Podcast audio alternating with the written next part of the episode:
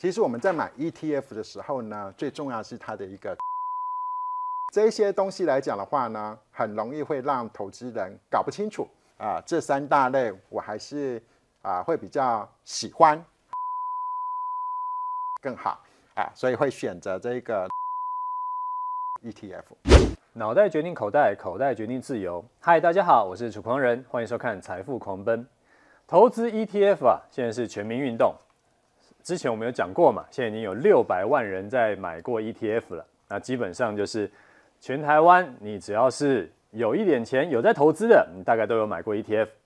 那我们今天啊，想要聊的议题是，有找了一位啊、这个原本呢，他是只投资个股的投资达人。然后到了四十三岁的时候，他突然想通了啊，决定说：“我个股不玩了，我就只买 ETF。”然后投资五年之后呢，就让人羡慕的，他就退休了。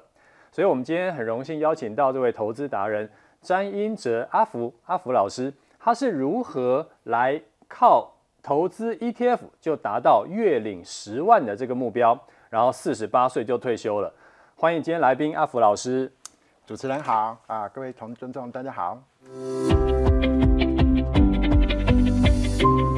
那老师啊，想要请教你第一个问题，就是说现在的 ETF 越来越多了，现在已经有两百多档 ETF。那原本呢，我们选股要用可能选股软体，现在选 ETF 都要用选股软体。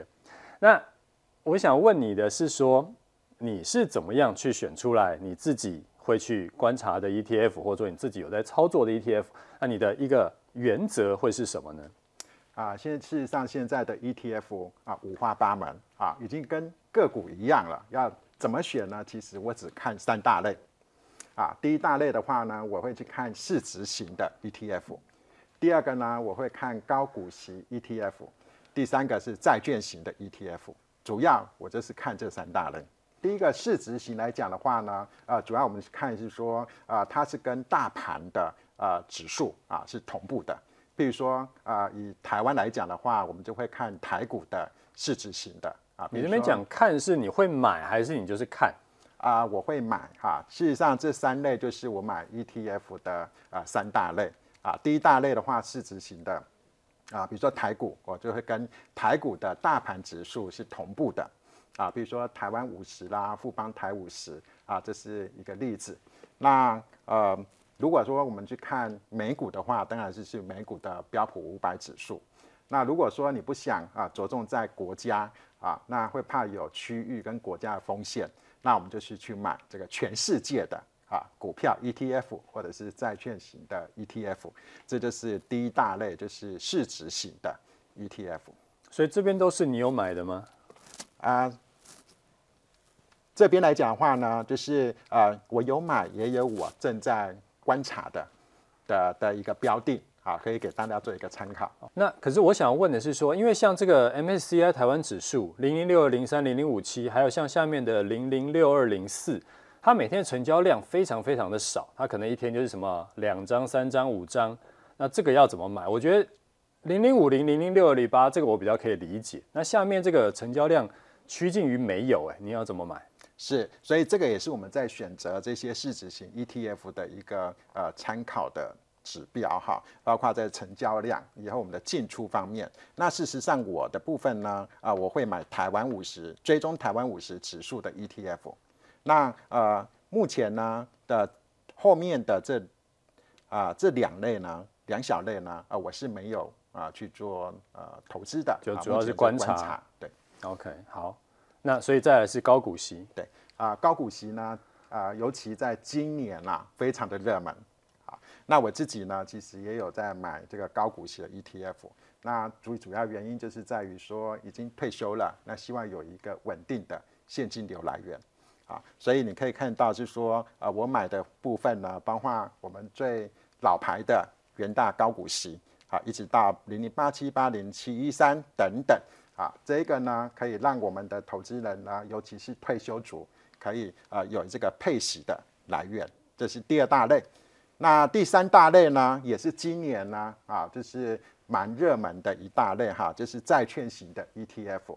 那我买这个债券型 ETF 呢，呃，切入点加重比较大的部位呢，也是在去年底到今年啊。那主要也是着眼于说，现在呢，联准会哈，在这个升息的尾声了，那我们在这个阶段呢，进去布局呢，是一个蛮好的一个切入点。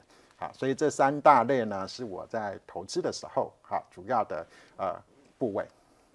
OK，那你之前赚最多的是哪一档的 ETF？啊，还是在市值型的，市值型的呢，啊，我们会去看它的一个差价，啊，毕竟呢，啊，市值型的呢，它的成长力还是比较高的。那啊，在高股息这个部分呢，毕竟它能够呃有比较高的殖利率呢，就代表是说它的一个部位呢，都是比较成熟型的公司了，啊，所以以长期的一个历史。绩效来讲的话呢，高股息还是着眼于它的一个配息啊。那债券型这个部分来讲的话呢，其实它主要是在配合我们的一个资产配置使用的。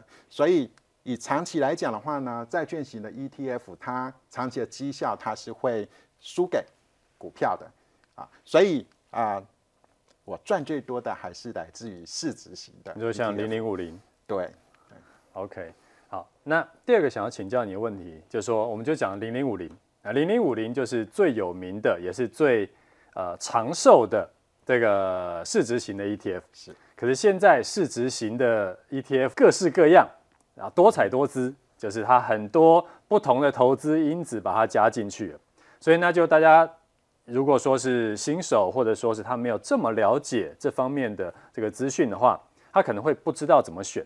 那所以我想要请老师跟大家分享一下，如果是市值型的这一种可以怎么挑啊？好的，其实我们在买 ETF 的时候呢，最重要是它的一个追踪指数啊，追踪指数是啊它的成分股是怎么挑的啊，是我们特别要重视的。那我们来看一下，就是说啊这几类的啊市值型的 ETF 呢啊，它目前呢啊市面上可以。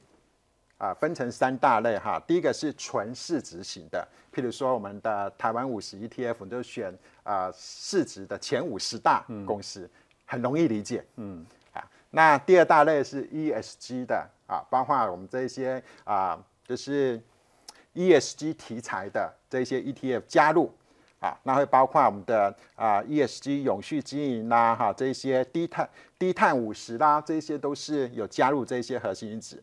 另外一个就是 smart 因子的这些东西来讲的话呢，很容易会让投资人搞不清楚，啊，它的一个呃追踪指数的编列是怎么算出来的。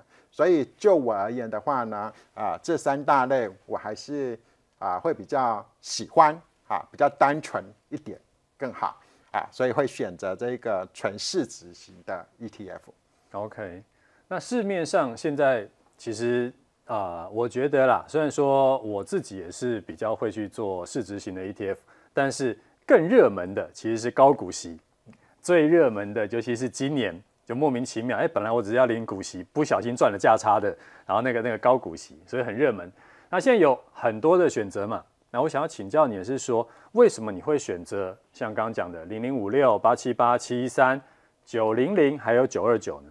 是我们刚刚聊到是说，呃，其实我在买。啊，高股息 ETF 最主要就是着眼于它的一个配息，嗯，啊，所以呢，我在选高股息的时候呢，第一个我会看它的持利率，啊，那呃至少它一定最低的门槛是五趴以上。我会看多久？啊，我会啊这些我会观察哈，就是第一个 ETF 它成立至少要一年以上，啊，比如说我们常常会看到最近呢，尤其今年，嗯，啊发行。我们的投信发行了好多好多的高股息 ETF，那呃它的一个配息呢都标榜啊、呃、当期的殖利率很高，嗯啊，但是呢其实我都会观察至少一年啊它的一个配息殖利率啊是够稳定，啊、也够高，那我才会啊去啊把它纳入我的一个观察名单，啊，所以我们看到是说啊这五档的高股息 ETF 呢。啊我自己啊，目前呢有持有的是前面三档，啊，那后面两档呢啊，是我目前呢在做观察的啊的一个 ETF，那啊、呃，为什么会选这三档哈？呃，很快的跟大家做一个介绍啊。第一个啊，元大高股息呢，第一个它是最老牌的。嗯啊，所以我们啊高股息的 ETF 投资人呢，应该最刚开始的第一档啊，应该就是会选择这个零八年还零九年就有了，啊，很早就已经持有了。好，那这是第一个。那所以我在那个时间点的时候呢，啊，我也啊投资了啊这一档啊元大高股息。那后面呢，啊，其实我们后来啊这国泰永续高股息大概是二零二零年的时候呢发行的啊，那。这两档最主要的差别是说，零零五六呢，它有一个预测的成分，啊，它会看未来的一年的一个呃高股息、高值利率是哪些作为它一个成分股。但是呢，我们的零零八七八它反而是看过去三年的，它比较有实际配息啊的一个啊数据让你去做参考。啊，那我也是等到它已经。啊，就是上市一年之后，那我就开始呢去做一个呃布局的动作。好，那在下面这个零零七一三啊，元大台湾高息低波呢，主要是在于啊，我们的高股息 ETF 现在都慢慢的走向这个季配息了。嗯，啊，那月配息。啊，甚至现在呢，又就月配息了。尤其呢，就是我们看到啊，最后零零九二九这个就是第一档的月月配的，对，好的一个高股息 ETF。那我当时呢，已经持有了前面两档，就在想，是说啊，我要寻找另外第三档来啊搭配成为啊三档季配息的 ETF。这样子的话呢，我就可以有啊。月月配的一个效果，所以呢，啊，这是后来我就选，啊，当时的选择了零零七一三啊，作为我的第三档的高股息 ETF。欸，老师，我想问一下啊，就是说你之前在就是还没有退休之前，所以那个时候你其实就已经有买零零五六了。是我在啊还没退休之前呢，是买零零五六。那可是那时候你也有买零零五零，就是。我我的想象是说，可能退休之后，因为每个月会需要有现金流进来嘛，所以那个时候可能比较啊，所以你现在比较多的重点会是放在啊，就是月月配，这样你可以每个月有有有钱领。那可是那个时候你的考量是什么？就我我不只是要成大高成长，而是我还想要每个月呃，那时候是可能呃一年配一次两次这样子。那时候的考量是什么？对。啊、呃，我自己的一个投资心法哈，叫做配数持股法啊。那这个是啊，从、呃、跑马拉松的一个心法来的。啊、那当时呢，我在啊还没退休之前，我持有了零零五零啊，它是把它当做一个成长股哈的一个啊绩效比较的标杆啊。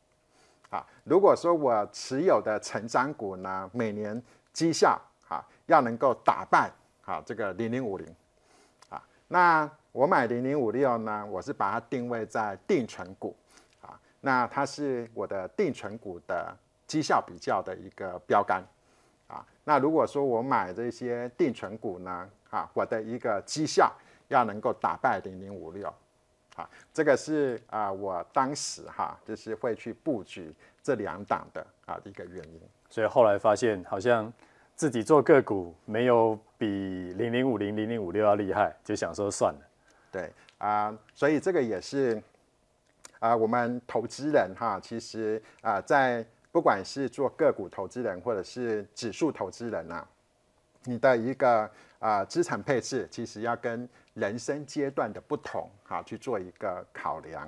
那我自己来讲的话。呃，退休之后呢，其实啊、一方面退休族希望有更多的一个稳定现金流。那第二个来讲的话呢，希望有更多的时间。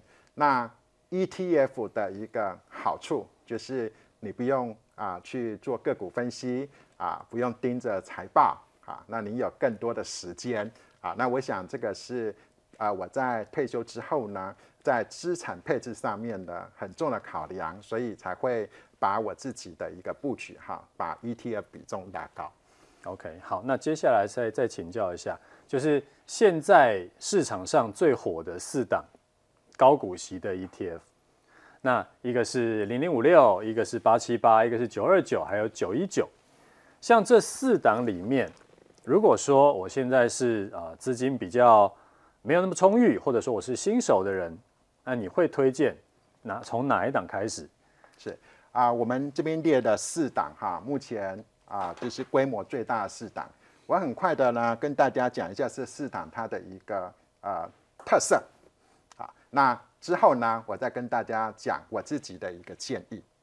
第一个来讲呢，啊，元大高股息来讲的话，它是最老牌的，嗯啊的一个高股息 ETF，所以它有一个长期的一个呃历史的投资绩效，可以给投资人做参考。那但是我们看它的追踪指数呢，它是看未来啊预测哈未来的一个值利率做一个成分股，所以它有一个啊预测的成分在，所以你常常会遇遇到的状况是说啊。它的一个成分股调整啊，它选的一个啊新的标的可能会啊你没办法理解啊，或者是说啊出乎你意料之外哈，所以它的一个波动性来讲的话，或者是啊一个不确定性，你会稍微大一点。第二个来讲的话呢，零零八七八啊，它主要是看过去三年哈的一个殖利率作为你的一个筛选标的，那同时也考虑到的 ESG 的成分。那所以它相对来讲的话呢，会比较稳定一点，啊，就是波动度呢也不会那么的大，啊，这是第二个的一个特色。那第三个呢，啊，零零九二九，啊，它是我们啊第一档，啊，这个月月配的高股息 ETF，啊，那我们可以看到是说它呃目前哈每个月的配息呢稳定在零点一一元啊。所以啊，其实呢，啊，这个蛮吸引我的，蛮吸引我的。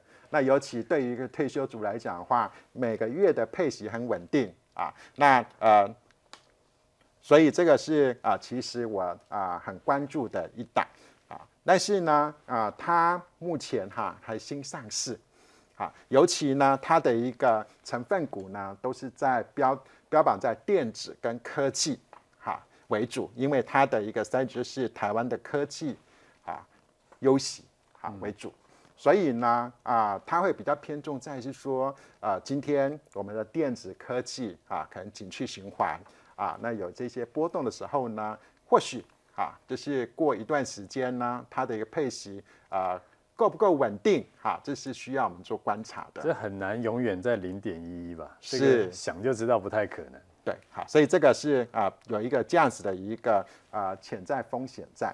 第四个来讲的话呢，零零九一九这也是最近很红的，因为它的一个筛选标准其实蛮吸引我的啊，它是两阶段式的一个筛选。嗯，第一个呢，他会看说今年呢前三季的一个 EPS 的一个状况哈，那作为它的一个第一阶段的一个筛选。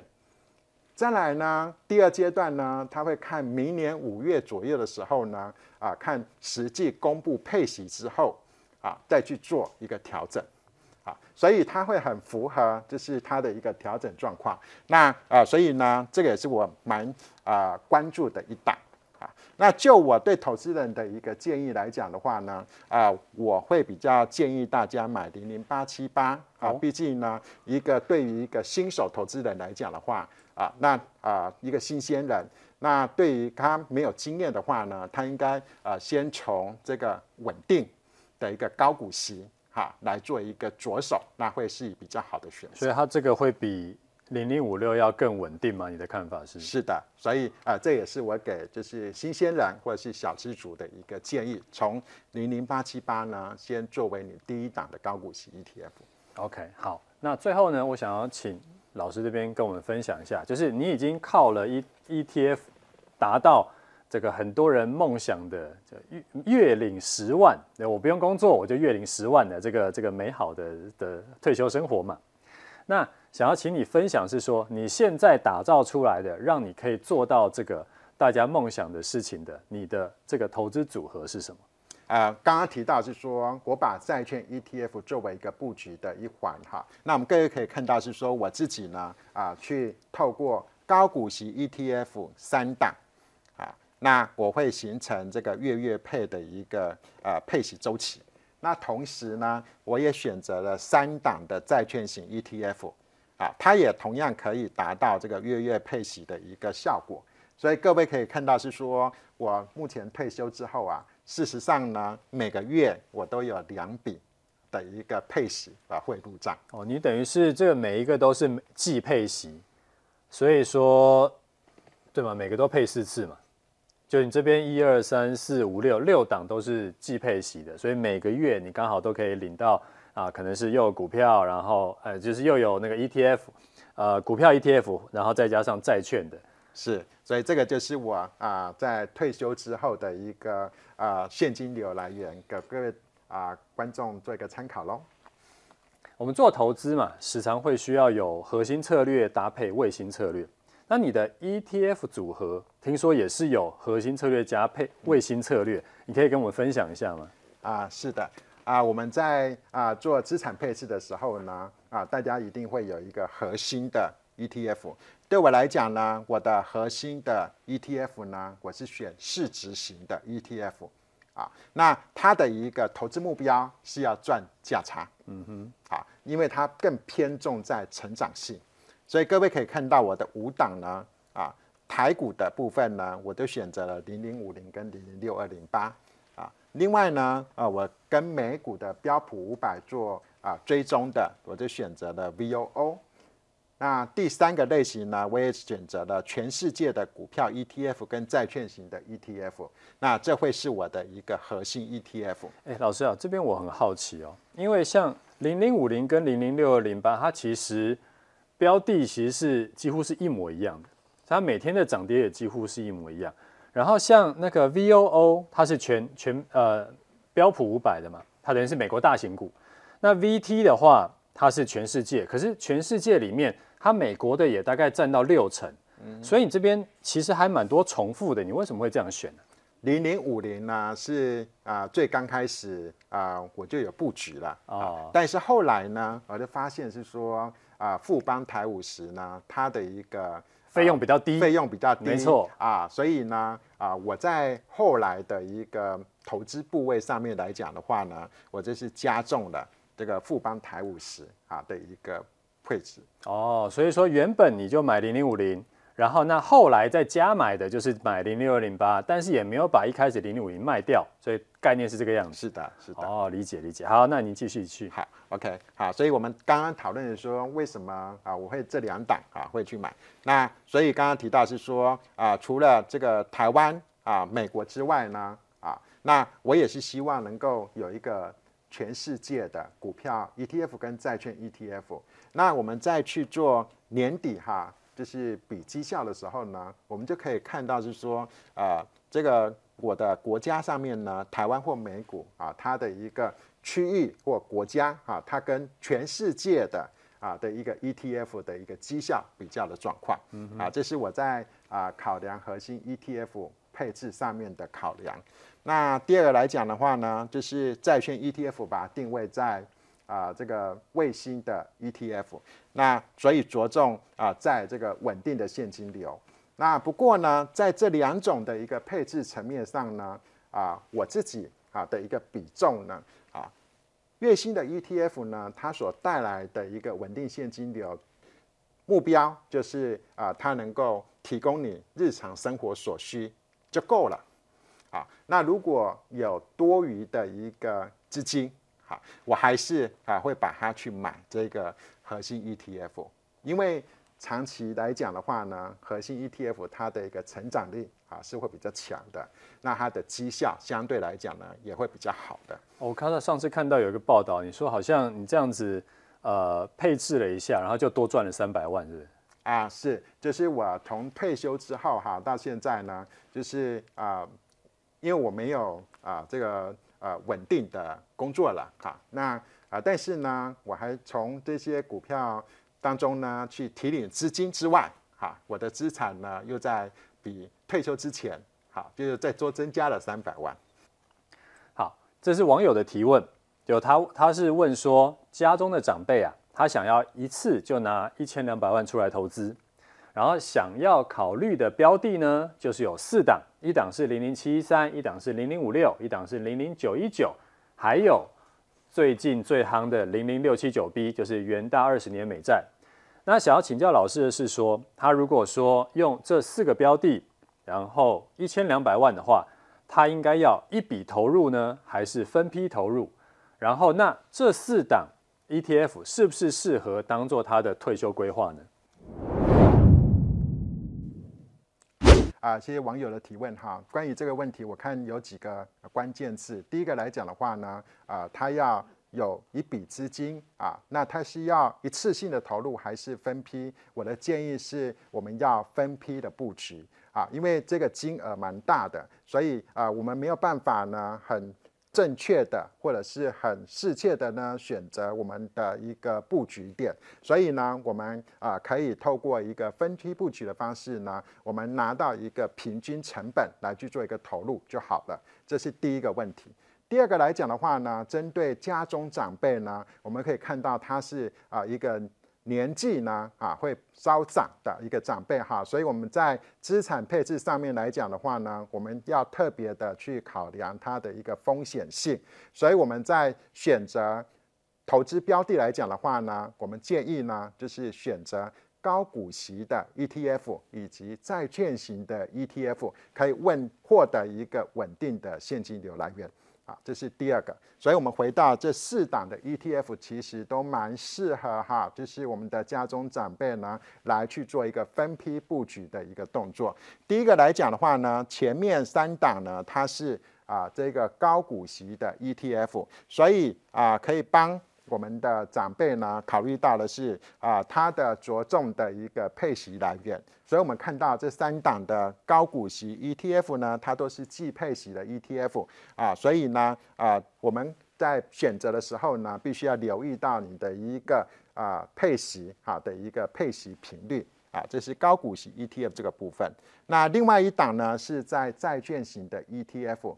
那我们都知道啊，针对一个退休族来讲的话，我们必须要更重视的一个波动度的问题。所以除了股票型 ETF 的配置之外呢，我们要适度的去配置债券型的 ETF。所以呢，搭配了一个元大美债二十年呢，啊，对于长辈的建投资建议来讲的话，是蛮好的一个选择。